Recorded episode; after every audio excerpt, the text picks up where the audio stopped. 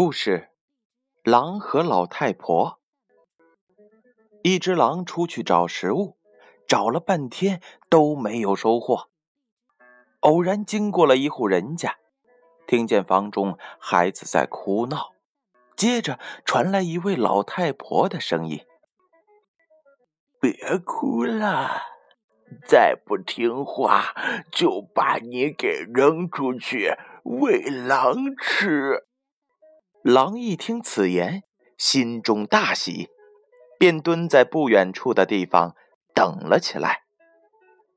太阳落山了，也没见老太婆把孩子扔出来。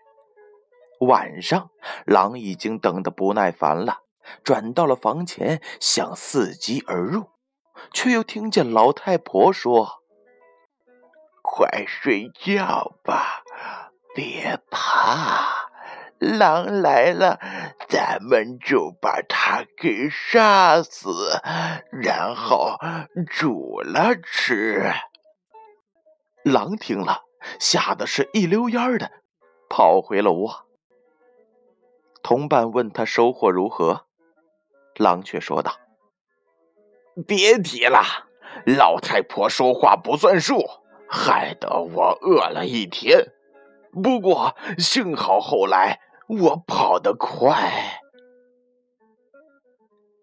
故事讲完了，小故事，大哲理。这则故事又告诉了我们什么样的道理呢？